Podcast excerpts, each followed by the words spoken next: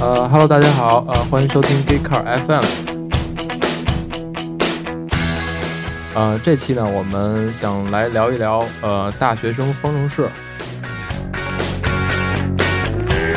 呃，我们这期呃非常有幸请来了北京理工大学北京汽车方程式车队的董路宁还有刘旭泽啊，来跟我们一起录制这期节目。呃，同时呢，呃，今天。跟我们在一起录节目的还有我们 Gay Car 的新的小伙伴简科。嗯，大家好，我叫那个简科啊，我是刚来到咱们那个 Gay Car。好，那那个下面我们让呃董路宁，呃，你给大家打个招呼，然后做一下自我介绍。呃，大家好，我叫董路宁，是北京理工大学二零一三级的研究生。然后今天呢，来这儿的身份是我们大学这个方程式赛车队的呃上一届前队长。然后我在这个赛事也五年了，然后算是比较老的队员之一了。然后那个刘刘旭泽是吧？啊，对，给大家打个招呼。呃，大家好，我是刘旭泽，是我们北京理工大学一个本科生，今年大四，然后也是在这个方程式，呃，资历没有董荣宁老吧？我是才第三年，今年。你是现在是队长吗？呃，是。这一届等于我们非常有幸请来了新老队长董龙宁。那个，要不你给我们大家简简单的介绍一下，就是说这个从大学生方程式比赛，呃，从这个角度来说，或者说从再从你们自己本身车队的这个角度来说，给大家因为介绍，因为我们我们听众好多还不是非常了解这个比赛。嗯，行，然后我就简单的介绍一下吧。首先，这个赛事最早是在美国发起的，然后当时呢就是几个。呃，在一线工作的工人，然后想做这个，因为他们是高校毕业的，想在高校的学生期中期间举办一项赛车的赛事，然后就，但是他们几个人就玩起来了。后来呢，就是 SAE，就是汽车工程师学会，美国的，他们就觉得这赛事不错，是人才培养的一个挺好的平台，就把它纳为一个常规的每年必办的一个项目。到今天呢，大概三十多年了，应该是七八七九年那会儿就开始了。呃。那么这么多年一直在国外都是很火的一项运动，直到一零年中国才把它引入中国。嗯，然后也是中国汽车工程学会在主办。嗯，然后当时第一届的参赛是二十支车队加一支这个职业高校。嗯，那么在这个规模下呢，等于就搞起来了。没想到一搞起来以后就非常的火。嗯，因为各个高校都在这个赛事中能够。呃，充分的锻炼自己的学生，尤其是工科院校。那么学生在这个平台内要造一辆赛车，带这辆车去参赛。这个赛事它不光是比这个车，还比它的综合水平。它分两个大的方向，一个叫动态比赛，一个叫静态比赛。总分是一千分，谁分谁总分高，谁是冠军。那么动态比赛就包括直线加速赛、八字绕环赛。高速避障赛，还有耐久赛，还有其中要测量一项耐久赛，同时测量那个燃油经济性。嗯，然后静态这边就是设分设计、成本跟营销三个方向，要以答辩的形式来开展。然后我们学校呢，在这个比赛中，呃，一直是投入力度很大，然后包括跟企业这边的合作也很多。嗯，我们从第一年参赛是冠军，第二年我们。也是通过自己努力，也成功的卫冕了。然后甚，然后一一年我们还参加了日本的比赛，一二年我们还是代表中国参加了德国的比赛。然后，哎，我我有一个问题，这个比赛是全球性质的，是吧？对，它现在全球有十到十一站，啊，十到十一个国家都有。是不是每个国家自己先比一圈，然后再到拿到？呃，它其实在一个国家一般就是一站，美国是有两站。然后全世界的它，但是它每一站比赛一般都是面向全世界公开报名的，也就是说，我中国的车队可以报世界任何一站比赛。那你这样的话，就是你假如说咱们去到。国外比赛，那这个成本就会很高了。对，所以我们赛车队也是一个商业化运作的一种模式，是从赞助商那边拿到这些参赛的费用。OK，啊，才能够支持我们出国去参赛。那就就有可能，比如说在中国比赛，那可能国外参加车队就相对来说比较少，是吧？对，没错。一般像来过中国的车队，也就是德国的几所。嗯，然后其他国家的车队现在还很少。啊，嗯，OK。哎，那其实我倒挺想听听那个刘旭泽给我们说一说，现在咱们北京理工大学这个车队的现在一些现状大概有多少人？然后这些人都是干什么的？嗯，然后咱们现在在忙哪些事情？嗯，现在我们车队因为毕竟是第六年了，已经嗯进入第六年了，然后这个队伍也也是逐渐在庞大嗯就壮大壮大中。然后今年我们就是从招新结束到现在，大约有六七十个人。嗯，然后这些人不只是这么多人啊，嗯，差不多。哇，然后这些人就是会淘汰。对，正因因为最后参赛，他只是每个车队二十人嘛。哦，然后我可能我们车队有两个车队，电动车和油车，嗯然后一共四十人。然后现在的情况就是六七十人，然后这些人就是不只是来自于我们像机械学院，还有车辆学院、机械学院，而且还有其他的，比如说自动化，嗯嗯、宇航，还有一些管理设计学院对设计学院、嗯经济管理学院，呃，很多覆盖了很多面儿。啊，对，因为这个赛事它本身就好涉及到就让按我理解，这个一个车队好像就是像一个小公司一样，是吧？对这个赛事应该，我的理解就是这个赛事实际上就是在模拟一个公司。，OK，对，那都是呃学校在读的学生是吗？对对他参赛要求必须是在校注册的学生，啊，哎，那像你这样，你已经毕业了，还没毕业，呃明年哦六月。读读读研是吧？对对，他假如你已经毕业了之后，你就没法再参加了。对他是毕业之后七个月月之内还可以参加。那你们这个招募工作是怎么进行的？在学校内各个学校其实不太一样。啊？我们学校就是跟社团招新一样，但是因为学校内部我们可能名气比较大一些，嗯，宣传力度不用很大的话，基本都爆满了。对，对对，所以然后你们再去筛我们其实我们不怎么筛人，啊就是我们觉得就是凡是有骑车梦想或者想来我们这车队玩一圈的，我们都支持。，OK，能坚持到最后，他自然就会淘汰了，因为这个这个赛事嗯非常的苦 是吧？啊，做这样一辆车非常的不容易，所以很多的人是中途自己就坚持不下去。嗯所以我们一般不会人为的去筛选嗯这些招来的同学。啊 OK，现在就是大体来说嗯分两块儿，一部分是负责去车上一些技术问题，嗯然后另一部分就是整个团队的运营管理这些这些东西。，OK，然后我们车队是，嗯、技术这块儿占，嗯、因为主主要一部分，嗯主要一大部分，然后这些分就是这个技术的大大组，嗯呃，分为了就是车上很多很多块儿东西，比如说，呃，发动机动力总成，嗯然后包括车架，包括底盘儿，还有一些就是空气动力学套件儿，嗯这些这些不同的组在负责不同的东西。嗯然后涉及到比如说整个团队的运营管理，还有一些宣传东、嗯宣传的东西，都是交给我们其他一些同学来负责。哦，对，应该应该说就是，呃，相对来说就是技术组这边儿，就是每个每个技术主力身上其实任务相对还是比较多的，嗯。就是他是从一年就是从开始的概念提出设计到最后的整个的调试参赛，就是一年到头基本上没闲过。，OK，对，这这个部分是比较，呃，比较苦的吧。啊。对对，然后我们每年的那个重点的组别不太一样，啊，比如说我们去年从四缸发动机换成单缸发动机，呃，可能那个动力总成组就是遇到问题会多一些，嗯。然后学生面临的挑战会大一些。嗯。然后我们去年的空气动力学这块儿又做了全新的优化，嗯。所以可能碳纤维那个组别的人会比较累一些。嗯，今年呢，我们计划又上这种承载式的单体壳车身，嗯。可能这块儿一个是车身车架组要合并，还有一个呢，可能就是碳纤维复合材料工艺这块儿的人，可能嗯工作量又更大一些。OK，所以每年的调整是有一些每年重点都侧重不一样对对。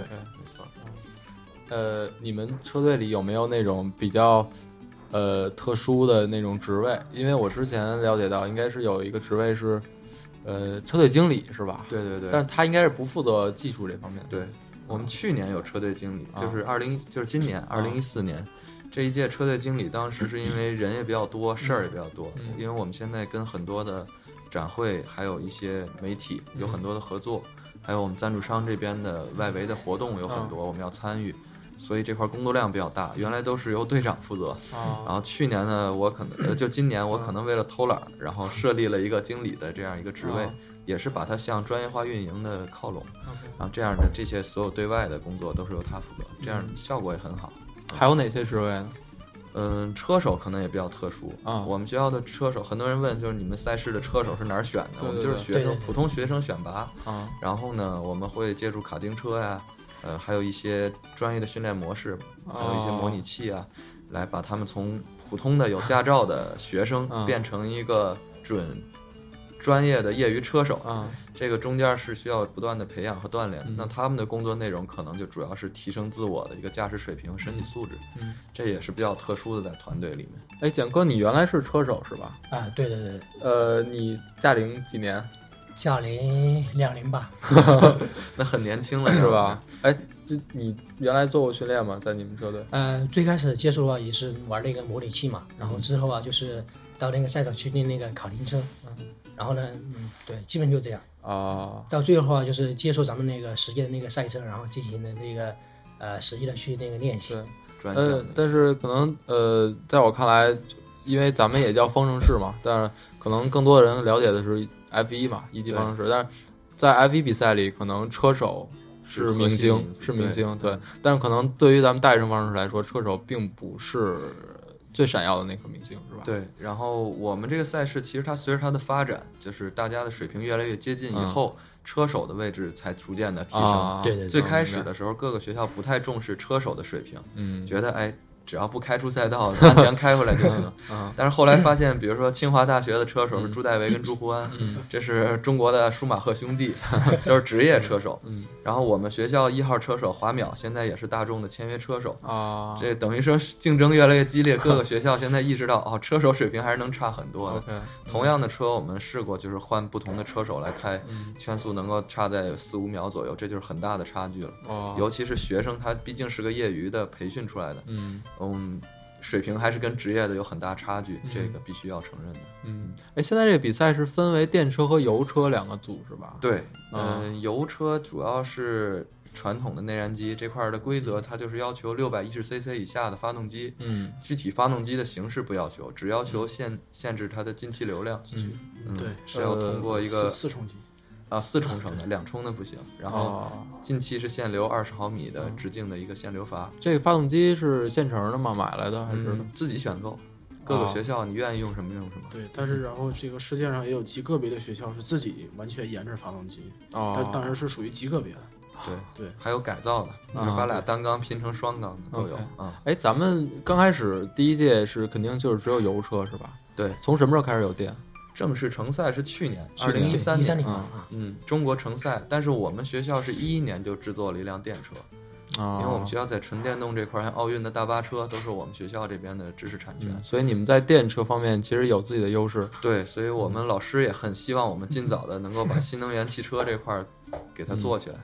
然后从今年 的参赛效果来看，我们电动车这块儿的实力还是比较强的。嗯，从电池、电池箱的设计这块儿都是我们学生自主这块儿来开展。电车和油车应该是完全不一样的，是吧？呃，完全不一样的。我们除了悬架，还有呃车架的一部分结构是可以共用的，其他的基本上都是全新设计。重新要设计和开发。对，啊，嗯，主要是因为赛车它对嗯很多参数比较敏感，比如说呃轮轴距、指心的位置、嗯悬架的这个具体的参数，嗯包括轮胎，我们两辆车都不一样，嗯所以这些参数它不一样，就导致我们整个车大大面上看着好像一样，但嗯其实它内部的设计全部都是独立的、全新的。嗯，你们学校，嗯，对你刚才已经说，你们学校其实对你们做这个事儿还是蛮支持的，对对吧？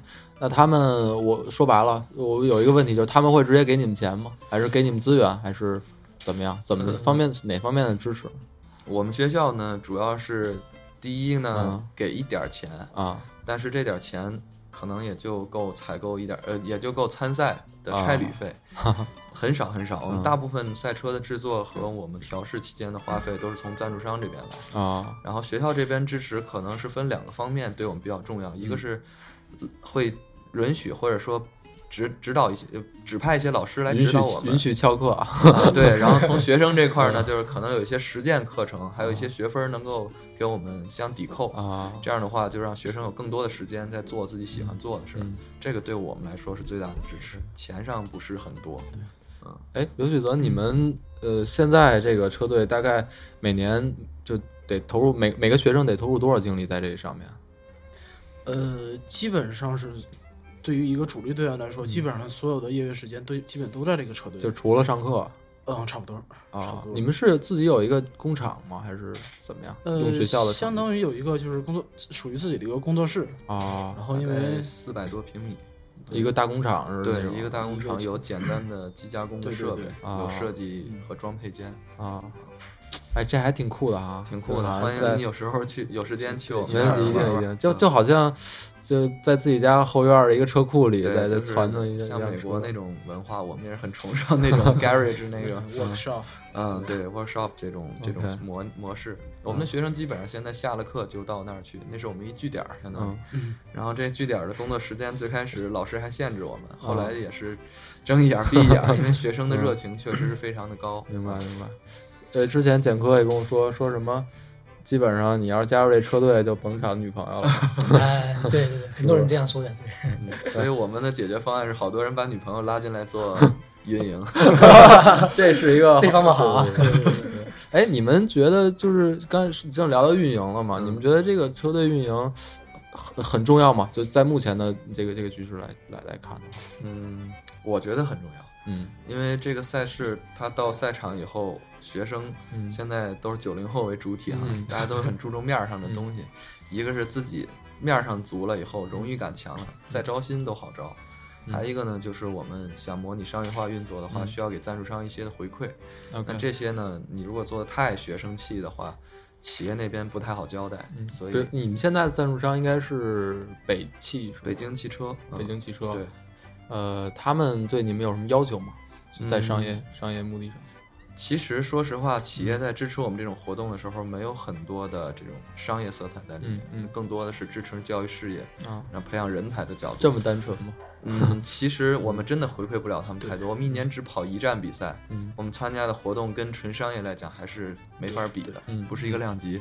所以企业这边更多的是注重，比如说，啊，他们能够给我们提供一些帮助，比如说在商业营销这种呃方案的呃计划的时候，我们去要答辩之前，他会给我们进行一些呃模拟的指导。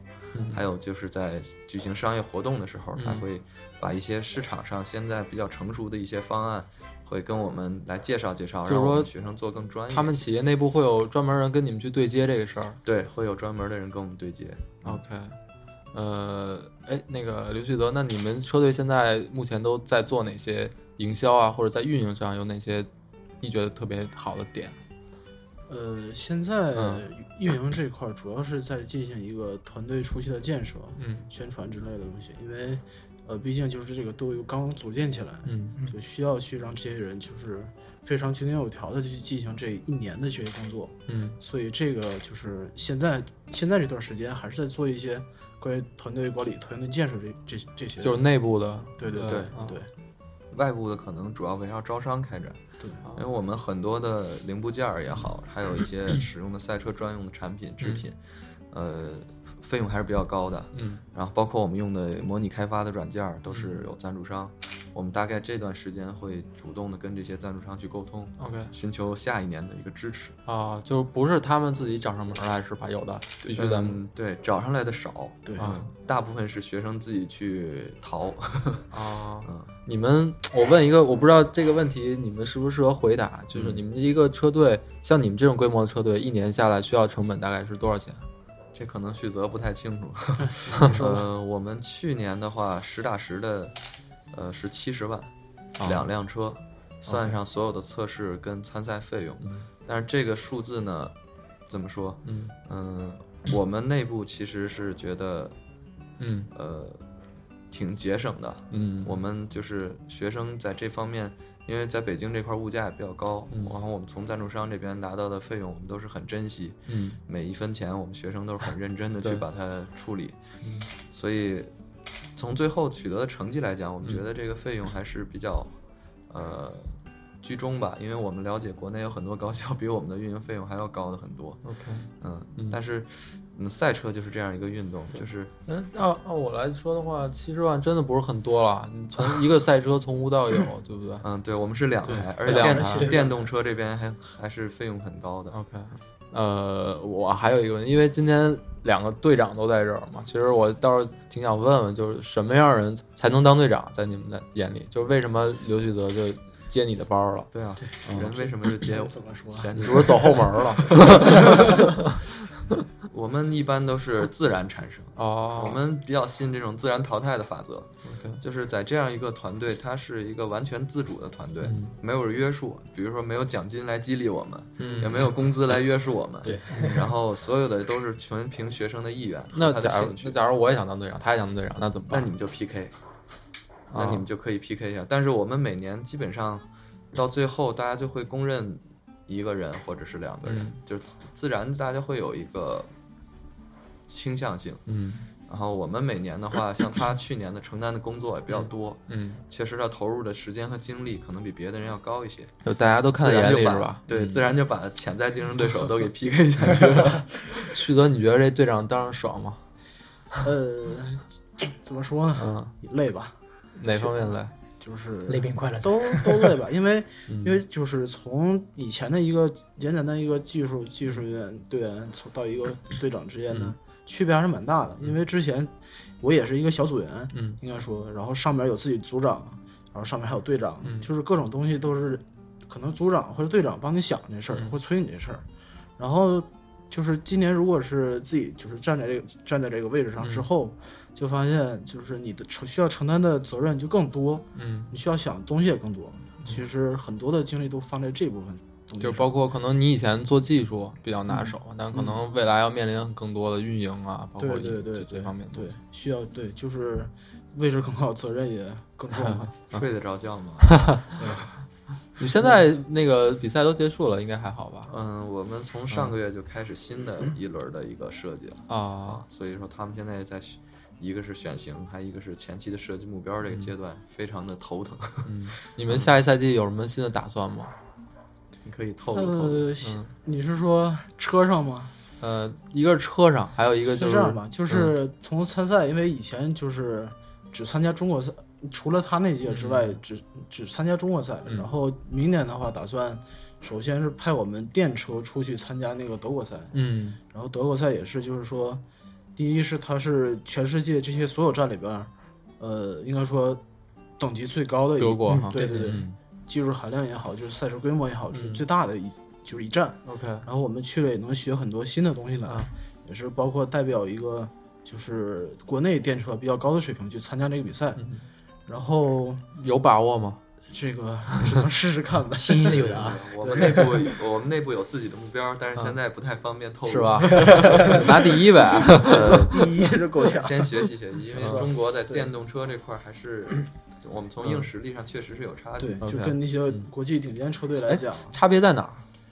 嗯，那个像国外他们可能校企这块儿合作也比较密切，所以嗯。学生用到的很多的技术都是很前沿的技术，嗯。拿到高校去试验性质的嗯，所以他们的很多东西呢，技术就按代来说可能是超前我们一代的。OK，啊，电机是最敏感的一个东西，可能现在世界前三名的车队都是 AMK 提供的这种呃轮边电机，嗯对，那么很小很轻，功率又很大，嗯可以实现四轮驱动。那他们可能在优化驾驶的时候，就可以用四轮驱动，用控制策略来让这个车 弯道性能会更好。嗯我们还用传统的这种后驱的车，中置后驱的这种布式形式，嗯所以可能在跑起来就有很大的一个差距。嗯，啊，就主要还是可能技术上的差距会。对，技术上的差距会大一些。嗯学生这边投入程度都差不多，嗯，，OK，还有嗯。油车的目标呢？油车啊，嗯。油车，哎，我们的想法就是稍微拼一年嘛，嗯。因为去年就是前年，呃，包是一二年、一三年，嗯。我们就是因为没有成绩，嗯。就是车各种原因没有成绩，然后一四年，呃，就是今年嗯。油车完赛了，而且成绩也还算不错，嗯。所以就是明年的话，想上一些新的技术，让嗯这车更快一点，能跑得更更好一点。哦，想在技术上有所突破，嗯就跟乘用车是一样的，嗯有大改款、有小改款、有换代。我们去年完成了换代的工作，今年是小改款，明年想做一些大改款。嗯啊据说是在研究那个缸内直喷啊。呃，在研究。呃，这是据说。对，这这是我们上一届发动机组负责人的研究生的课题。啊，OK，啊，你们觉得这个大学生方程式这个比赛对你们来说，或者你们觉得对市场来说有什么意义吗？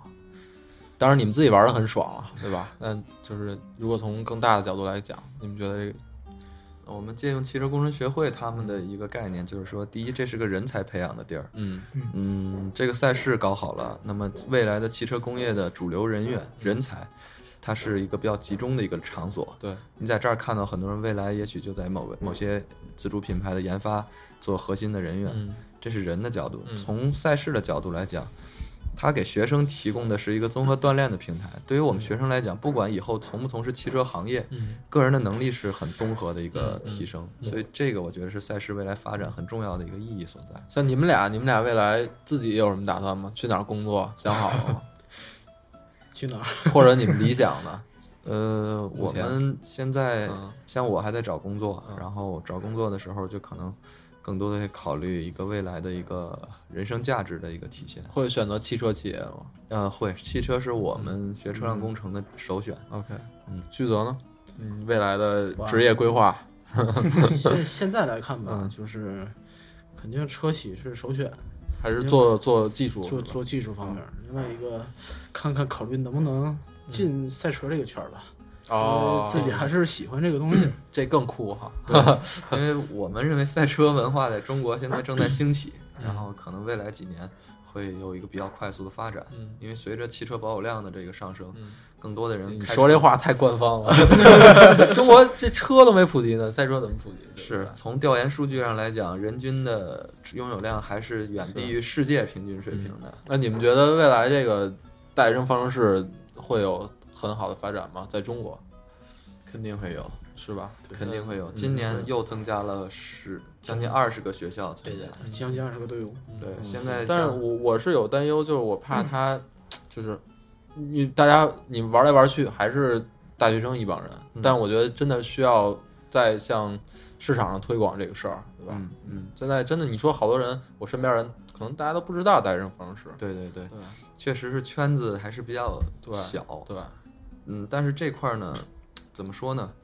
这个圈子如果说对社会开放的话，可能它有一些原本的初衷会有一些改变。那么可能学生在这里面还是弱势群体，嗯对，他这个从人才培养的角度来讲，可能会受到一定的挤压，就是嗯资源，因为嗯现在谈的都是资源，嗯像。嗯，这个赛事资源现在也是有限，嗯每今年还考虑有可能说是油电分离两站比赛，嗯就是资源社会资源它有限。嗯我们学生这块儿呢，也很希望能够跟社会更多的沟通和接触。嗯你像之前我们很多这个呃社会的声音在质疑这个赛事，嗯他每年花这么多钱，每个 学校投入这么大精力做这个事儿的意义在哪儿？嗯其实我们的车从性能上来讲，还是从它科技含量来讲，嗯还可以，嗯还可以。起码对于本科学生能做成这种水平，我觉得值得鼓励和赞赏。嗯然后从汽车企业这块儿，像我们的赞助商，嗯他们也是从从这里边发掘很多的潜在的未来的人才，我觉得这个也挺重要的。嗯，就是还是更偏向行业那那边一点儿，是吧？对，像他不就想去做赛事了嘛？嗯这可能就是也是到文化。像我们很多学生毕业也有去这个汽车媒体、去汽车金融的，就相关的。嗯这样的话，更专业的、综合素质更强的人才进入社会以后，我觉得肯定是有他的好处。现在车队内部的，就是比较关键的人物，是不是在毕业之前就已经被各大公司已经开始抢走了？对我们有这趋势吧？有有有，嗯我们前几上一届队长他是保研了，然后他大四去参赛的时候，好多企业就会跟他投来橄榄枝，是吧？嗯，就我我就是咱们聊了好多关于车队、关于这个比赛的，就是我现在还真是挺想了解一下你们参加比赛的时候有没有一些特别特别好玩、特别逗逼的事儿，或者你们觉得 这事儿我操，原来就没想到我会有这种事情发生，或者啊你们内部有些什么好玩的东西可以分享给大家的，嗯，或者是你们遇到的一些问题之类的。这个太多了。我们先说车吧，嗯车这块儿因为都是自制、手工自制的，所以很肯定测试过程中，嗯呃，会出现很多各种各样的问题。嗯嗯然后经常我们学生因为一些小事儿就脸脸红脖子粗，也能吵起来。对，是吗？大家比较冲动。然后那个，我记得印象挺深的，今年我们去湖北赛场提前测试的时候，嗯。发动机出现一些故障，就是到了六千多转上不去了。啊。就会出现断断油的这种感觉，但是具体问题没找到，因为嗯。喷油系统检查也没有问题。后来发现就是最后最后才知道是啊传感器有一个传感器失失灵了，啊，对。它是这个凸轮轴的呃转速的一个传传感器坏了。嗯，但是我们因为学生经验不足，我们居然把这发动机晚上连夜给它解体了。解体完了以后，拆的时候还挺快，装 装装的时候费老劲了，因为没有电，我们当时提前去，就是拿着那个手电照着，对，就这个油环、气环就塞了得有两个小时才塞上。哇，嗯，所以就是说学生这块儿胆儿挺大嗯，但是就是说确实实践经验还是少一些。经验不足哈。嗯，但是后来我们很自豪，就是哎，遇到相关相关的问题，我们就到最后我们到比赛的时候遇到任何机械相关的问题，我们很快就能找到原因，嗯因为我们大概用了两个月的时间在做测试，嗯我们整个测试里程大概是五百多到六百公里差不多。啊的一个赛道测试啊啊，所以这个对车的耐久性和疲劳这块儿还是挺强的一个考验，因为我们一上赛道就是完全是极限工况，嗯这块儿对车的损耗还是很严重的。嗯，还有吗？除了车，除了吃生，活上的一些事儿。生活上各种玩儿呗，嗯。嗯，平常就是每都会时不时的聚个餐啊，出去玩玩什么的。啊因为毕竟如果总总在会你工作室憋着，嗯 确确实也对挺恶心的。他们原来测试嗯，去去年的时候，一三年，他们测试场因为离我们学校比较远，在哪儿啊？你在我们在那个顺义那边，瑞斯那个瑞斯哦赛车呃学校那块儿，嗯。然后就在附近租了一个呃一个标标间儿的一个宾馆的标间儿，然后当时呢车队运营经费花的比较超，啊，然后大家为了省钱，十一个人挤了一个标间儿。我操！然后想尽各种办法，被子什么的往那里边运，然后反正就那么凑合了一礼拜，也确实是挺有想法的。然后最关键的，居然还有两个女生，好像，所以我就觉得当时我不在，我就挺佩服他们 怎么住的挺狠的。啊。然后像他们吃饭这些的，嗯我们到后来。是不是吃饭这块儿也成？就外卖这块儿也是每天的很重要的一个内容。对，因为大家经常呢就是，呃，会工作到很晚，晚上夜宵啊，中午就懒得出去了，就接着。在学校里是吧？对，啊然后我们就点外卖。我们那个地儿最开始送外卖不知道有这么个地方，啊，就因为我们的存在，后来知道有学校还有这么个角落是 还有人在。嗯，所以学生这块儿生活上其实，像像他刚才说的，嗯我们女朋友没了，但是基友挺多的，大家一块儿战斗。像我们的工作室，尤其是比赛前那段时间，对，呃，谁累了就地打个地铺，然后这样二十四小时倒班的在做一些工作，其实就相当于大家在创业，可以这么理解。对，就是没有人会说我干的多干的少，累了不累了，就是累了就眯一会儿因为。大家也不是为了钱嘛，对吧？就是为了一个荣誉。没错，而且后来比赛的压力挺大，嗯时间一天一天过，大家心里其实都压力很大。嗯，这块儿学生挺不容易的，我觉得。嗯，哎，你们俩应该都是比较狂热的赛车或机车爱好者，是吧对。啊，像他他们最勤的时候，一礼拜去通州的新港赛车场嗯会练四次，四次。我们从我们学校往返就得一百二十公里，拿什么练？就是练练卡丁车啊他们一练就是练一天，然后那一阵儿那那个费用费用呢？费用是车队这边出啊，也能不能带着我们？带 我 可以。一起玩呗。对，然后他们练的最狠的时候，他们四个人练一辆车，嗯，那车练了一个车一个队不就一个一个车手吗？呃，我们是。四个车手，啊，四个车手，就是一个一个一项比赛，就是一整个比赛的来说，嗯至少需要四个车手来完成所有的比赛。，OK，对啊你多了也不限制。对，然后嗯。他们我们就是因为他刚才介绍有四个项目动态的，那可能耐久赛是二十三公里连续跑，中间要换一次车手，嗯也就是耐久赛要两个人，嗯。剩下那两个赛事呢就是分值较低，然后嗯。对技术要求没那么高的，啊，我们就会培养一些年轻的车手，哎，新的人去开那两个项目。OK，然后他们他因为他要求每个车手只能开两项比赛，嗯就不能一个人包圆了，不行，嗯所以我们要培养多一点的车手。嗯嗯，他们练的最狠的时候，一个月就报废了一台发动机。四个人连着开一个卡丁车，那那那那够卡丁车受的了。而且是不停的怎么着嗯造，对对，就是对造，。造的很狠。像我们的第一届队长，我们第二届、第三届，嗯全部都是都骑摩托车，啊，你们俩骑摩托车吗？我他骑我我他不骑，然后我是跟着我们第一届队长骑，啊跟着那个博哥啊，那会儿就买一小踏板儿，然后回来就自己拆，就闲不住，啊看见机械的东西就就就有一种冲动，就想去优化它，把它变成自己的一套东西。你们俩学什么的呀？就本科。我是车辆工程专业，哦他我也是他也是车辆工程，哦那就是确实挺很对口的专业。对，嗯好多人说车辆工程学啥？是不是画那壳子？其实我们是做那个底盘设计的，但是就是因为可能就是因为这个专业的名词，我们就选择了。从小可能都是喜欢车的，啊，一直这么多年过来，终于有这么个动手实践的机会了。确实嗯，对，投入程度都很高的。哎，那你们就是除了开那个卡丁车，其他的有有什么那个车手训练方面的东西啊？嗯，可能模拟器是吧？对，模拟器其实模拟器对屁股的提升不太多，人家人家俗话说这个好车手屁股值钱嘛，他对这计值比较敏感，但是模拟器就反而就没有这个计值，但是他会对这个过弯儿对对走线这些东西会有一些提升和帮助。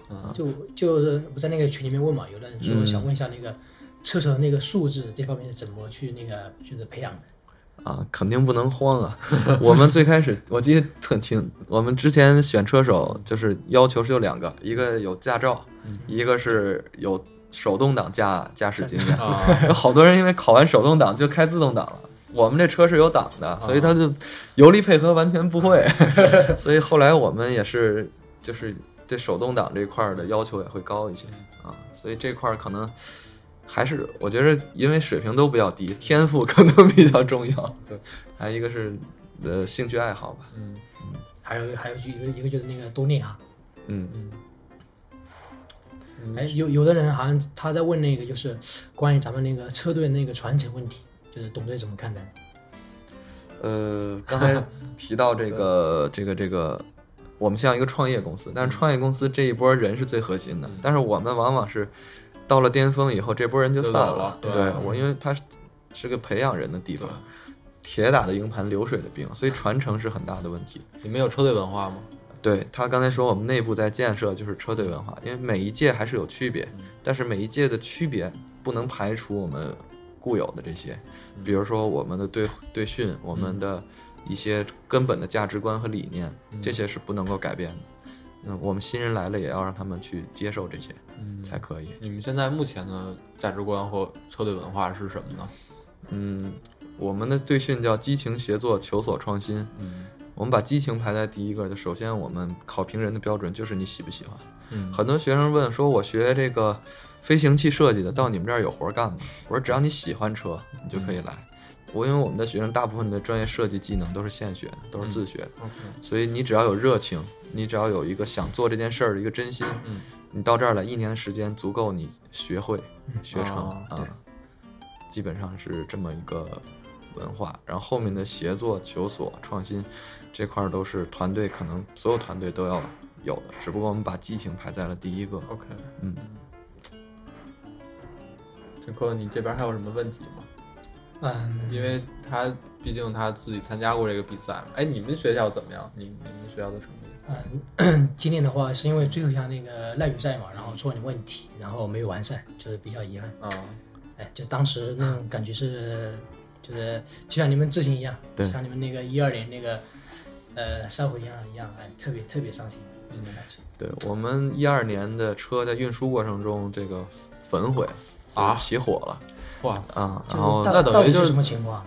呃，我们原因不知道，反正就知道是连货车带我们那个货物都烧了。哇，这样的话，两台车，然后关键的是学生一年的心血就对啊，一年白干了。对我们的学生那当时回到这个回到工作室，发现空了嘛，因为我们比赛会把很多工具什么都带去，嗯，那个场景是挺让人寒心的。挺惨的。对，然后学生确实是他把他自己所有东西都倾注进来了，嗯，这时候没有一个结果的话，很很很难受。就是甚至连参加都没开都没开始呢。对，所以这一块儿，因为我们其实每年制定，不管是参赛目标还是什么，我们最开始的一个目标就是让这辆车能够展示自己的风采。嗯你像我们去参加展览什么的，我们哎学生就跟保镖似的看着自己孩子，哎不能乱碰，不能碰碰坏了。对确实是自己亲手打造的。很多人说你们这车不就是买零件组装吗？其实不是，呃，大部分的设计百分之八十都是要我们在数模上去虚拟建模，然后进行绞合仿真以后再机加工出来。嗯只有像制动系统这种标准的部件是购买的，嗯所以对于我们来说，这个感情是外人很难能够理解。，OK，明白。所以可能这个赛车就像你们自己的孩子似的哈，对这种感觉。所以我们一有机会就想瘦一下。今年新车发布的时候，在我们学校门口一条小路上，我们刘旭泽队长啊，这个 踩着一直断着油在那儿跑，就为了展现我们的动力性。行，呃，景坤还有问题吗？因为他在那个一个群里是吧？对，然后就代表他们问问几个问题嘛，然后他们说就是关于那个轻量化嘛，然后怎么看的？嗯，不光是赛车，现在乘用车也是在提轻量化。对对对像我们现在车的大部分的能用碳纤维的都用碳纤维了。然后这块儿呢，我们学校去年全部手工做的碳纤维，减重肯定有效果。但是我觉得核心还是在于你整车一个设计理念，一个平衡。所有的车它马力最大，像小钢炮装上一个那么牛逼的发动机，它也弯圈速也不好。所以说赛车还是一个平衡，轻量化只是一个核心的一个方向而已。嗯肯定要做，但是不能为了轻量化牺牲很多很多东西的话，就要取舍一个平衡点了。嗯对，因为有的车队嘛，那个 资源不大一样，就是有的车队那个资金确实比较有限，嗯，然后他们在那个训练啊，以及那个赛车那个设计经费上啊，就是没有咱们那个北北理工就这么多，嗯，就是他们就是怎么利用那个就是有限的那个资源，然后去呃发发挥它的一个最大化，嗯，我觉得是要先找着问题和差距的根本。很多学校说你们买了德国的差速器，我们也要买。其实我觉得未必。呃，首先你要看你跟那个强者或者前几名的车队的差距是不是差速器导致的。你如果不是差速器导致的，我觉得没有必要把钱花在这上面。很多学校的发动机连电控系统都没有，用的原厂的发动机的电控系统。你在限流阀的情况下，你的马力比人小那么多，你去有什么竞争力？所以我觉得你攒两年钱买一套 T 台式的 ECU，把发动机好好标定一下，可能比你花钱去买那些差速器什么的要效果更直观一些。还有就是在设计上，好多学校说轻量化做不下去，其实很多时候是学生忽略了在设计这个环节需要学一些新的东西，他们只是用现有的东西或者听一些改装行给他们的一些建议，但是。我想说，就是这个东西，只有你真正自己去投入进去，去琢磨和研究，动脑子思考了以后，肯定是有很多提升，可以很多工作可以做的。嗯，不光是说花钱买好东西就能提升成绩的。但是我觉得，呃，有没有可能就是因为你们在北京，所以嗯你们的这个赞助的这种资源还是比较丰富的，对，是吧？这个确实存在。对，嗯有一些比如说你像在外地的车队，它可能在资金上就会有一些问题。对，企业可能汽车相关的就很少。对，嗯，这个是存在，但是不能忽略一个问题，我们的花费也高啊。啊，我们的加工费可能是在地方的三倍左右，嗯，这样的话，就是我们的开支也会很高对。对对，所以各个家家有的有本难念的经这块儿，对，作为一个赛事来讲，它是一个公开、公放、呃公开、公平的一个平台。那么大家在这个赛事上去竞速，啊，自己有自己的杀手锏是很重要的。嗯行，我觉得这期节目也聊得挺多的了，是吧？对，对从车队到比赛，再到一些好玩的事儿，再到嗯，可能董老董给大家提的一些建议，对不对？就是最后就是我想让两位就是也同时也给你们一机会吧，你们可以在在我们节目里啊招募一下你们的新的成员，然后或者说你们对这个赛事的一些期望。今天来呢，其实我最开始抱的一个想法就是通过我们这样的随便的聊，能够让更多的人了解我们这个赛事，这是最根本的一个原因。因为我觉得这个赛事，首先我是根本的受益者，这五年的时间我学到了很多很多。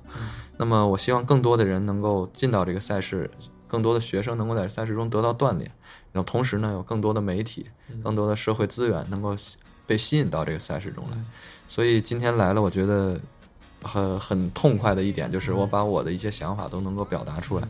最后呢，想提一个小的希望，就是说，呃，我希望就是这个赛事它本身能够办得越来越专业，嗯。同时呢，也希望社会各界能够用更专业的眼光来看待这个赛事，看待大学生做的这样一个赛事一个团体，嗯。呃，这样的话可能会让我们的汽车文化和我们汽车产业嗯。向一个更积极的方向去发展。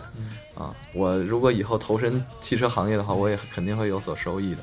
而且我觉得你以后，只要你在这行业里，你肯定，如果你有能力的话，你肯定还会再继续来回来支持这个没比赛。没问题，这是一定的。嗯，那个旭泽瞧瞧你们老队长 我我我肯定旭泽我觉得说点实在的吧。说点实在的，对对对对对，可能，呃，我这一年就是团队这方面的目标，我实际上是想把我们团队打造成一个，呃，就是跟所有车队都能特别交流特别多、合得来的一个车队。因为这个赛事的初衷，它不是一个就纯比赛，嗯。因为它毕竟是一个培养学生为主要目的的这么一个比赛，提升学生这个技能、专业技能。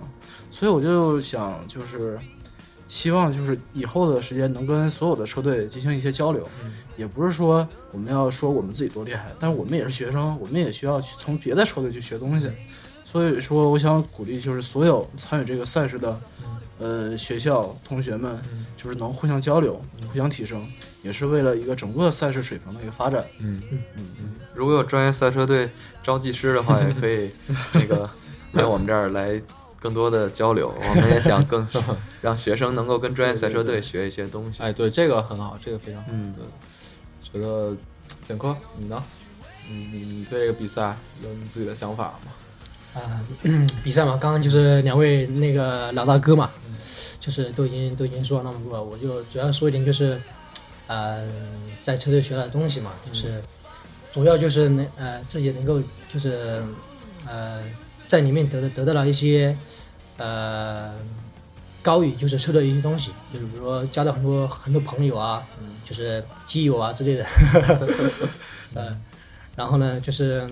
呃，时间久了会对这个这这个车队产生就是感情，对，OK，那最后我倒想多说两句，就是，呃，我我希望能在听这个节目的听众朋友，然后真的不要说，你像那那个旭泽，你看咱们应该都是九零后是吧？对，我是八九的，对八九的 接近九啊九零真对，真别觉得我们九零后就只能吹牛逼，只能天马行空的想，因为就大家能看到，就大家其实热爱汽车的这帮九零后的小伙伴儿，其实都是在扎扎实实在做这件事儿。就甭管说，可能我们的现在大学生方程式的赛车可能跟 F 一跟 F 一可能差的太多了，但是，呃，我觉得这是一个特别好的开始，就就至少对于中国的这些热爱汽车的这些大学生或者九零后来说，所以，呃，我也是希望大家未来能更多的呃放一些更多的关注在在大学生方程式这个比赛上，然后也给呃九零后更多的机会，然后所以我也希望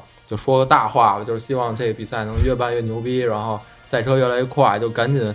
把什么德国呀，把什么美国这帮车队给超了，对对对对，这个我觉得是大家都都很非常期待的事儿啊。行，那呃，今天节目就到这儿吧。然后呃，希望大家呃以后越来越多关注我们的 B 叉 FM，也越来越多关注我们呃北京理工大学北京汽车方式车队啊。然后谢谢大家，嗯，再见。好，谢谢，谢谢。